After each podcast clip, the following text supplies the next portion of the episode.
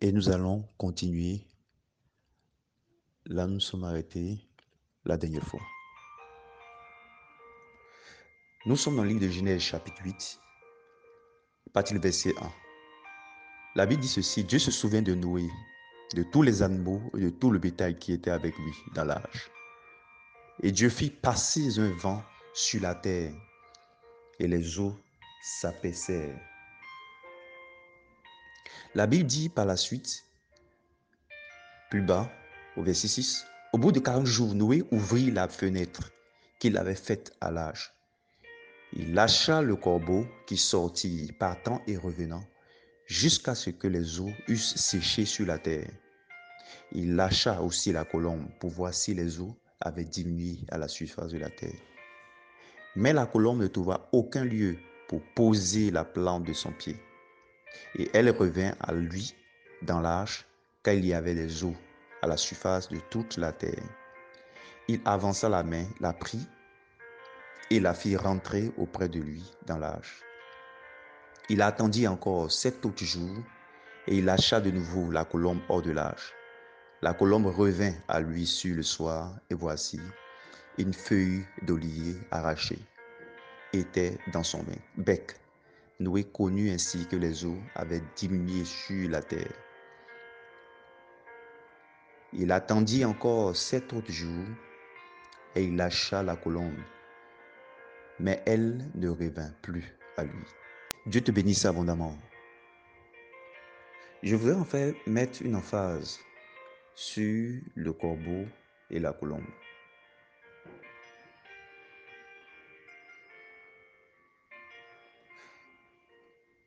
La colombe, par exemple, est une image. Et le corbeau en est aussi une image. Regardons un premier tableau. Il y avait un chaos sur toute la terre. La terre était confuse. La terre était mélangée.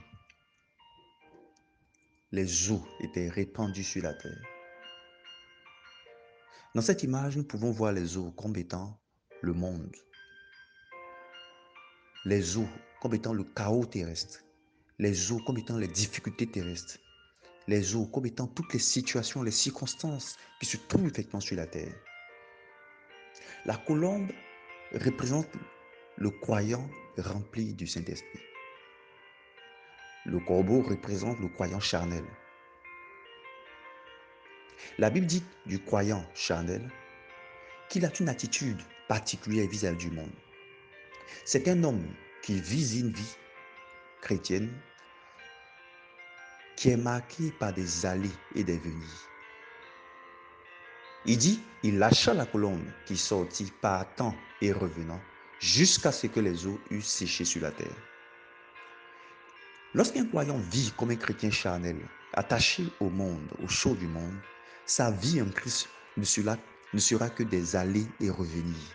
Aller et revenir, aller et revenir.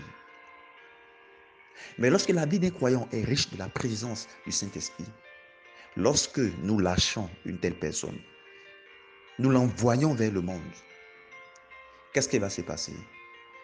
Elle ne trouvera aucun repos dans le monde. Elle reviendra au Père. La vie d'un croyant qui, après avoir reçu l'évangile de Jésus-Christ, est libéré vers le monde pour mener sa vie chrétienne, ne trouvera aucun repos dans le monde, aucune satisfaction dans le monde. le corbeau aussi avait ce comportement. Il ne trouverait aucune satisfaction dans le monde. Mais lorsqu'il revenait à Christ, lorsqu'il revenait dans l'arche, lorsqu'il revenait à Dieu, il avait encore envie de retourner. Cela n'était pas ainsi dans la vie de la colombe la colombe trouvait plutôt le reconfort à demeurer dans l'arche. Le corbeau allait et revenait. La colombe trouvait le repos à demeurer dans l'arche, à demeurer dans la présence de Dieu. Le chrétien rempli d'esprit ne trouve aucun repos dans le monde. Sa vie chrétienne n'est pas des allées et revenir.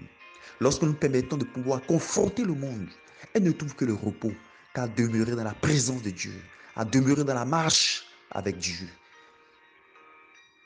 Elle refuse de rétrograder.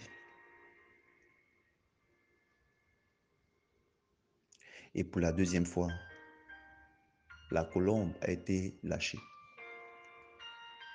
Qu'est-ce qui s'est produit? Elle est allée dans le monde, mais elle est revenue au Père avec du fruit.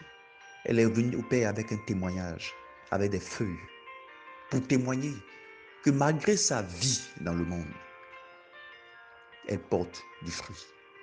Elle apporte du résultat. Le Père ou encore Noé attendait un résultat. La colombe lui a apporté. La vie d'un croyant remplie cet esprit est une vie dans laquelle le croyant, lorsqu'il est lâché la première fois, éprouvé par le monde, ne trouve aucun repos. Il revient dans la présence de Dieu. Deuxièmement, lorsqu'il est lâché, il produit du fruit. La Bible dit que le vrai disciple est celui-là qui produit du fruit et du fruit en abondance. La Bible dit que la bonne graine, lorsqu'elle est jetée dans la bonne terre, elle produit du fruit et du fruit en abondance. Du fruit de la sainteté, du fruit de la pureté, du fruit de la lecture de la parole de Dieu, du fruit de la méditation biblique, du fruit de l'attachement à Dieu. Elle produit du fruit, du fruit du gagnement d'âme.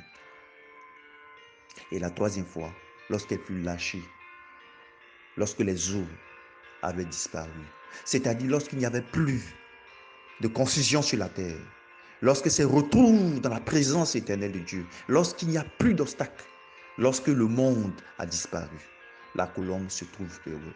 C'est l'image en fait du croyant qui se retrouve dans la présence de Dieu, dans une autre terre, la nouvelle Jérusalem, qui se retrouve dans la présence éternelle de Dieu, au ciel. Lorsqu'elle est libérée, elle est libérée joyeuse. Pourquoi? Parce que la présence de Dieu remplit toute la terre. Parce que la présence de Dieu remplit cette nouvelle terre. Et cette nouvelle terre, il s'agit du ciel. La colombe lâchée la troisième fois dans la présence éternelle de Dieu, après avoir vécu, éprouvé le monde, lorsqu'elle est libérée dans la présence de Dieu, elle trouve la joie à y demeurer éternellement, éternellement, parce que, parce que cette nouvelle Jérusalem est riche de la présence éternelle de Dieu.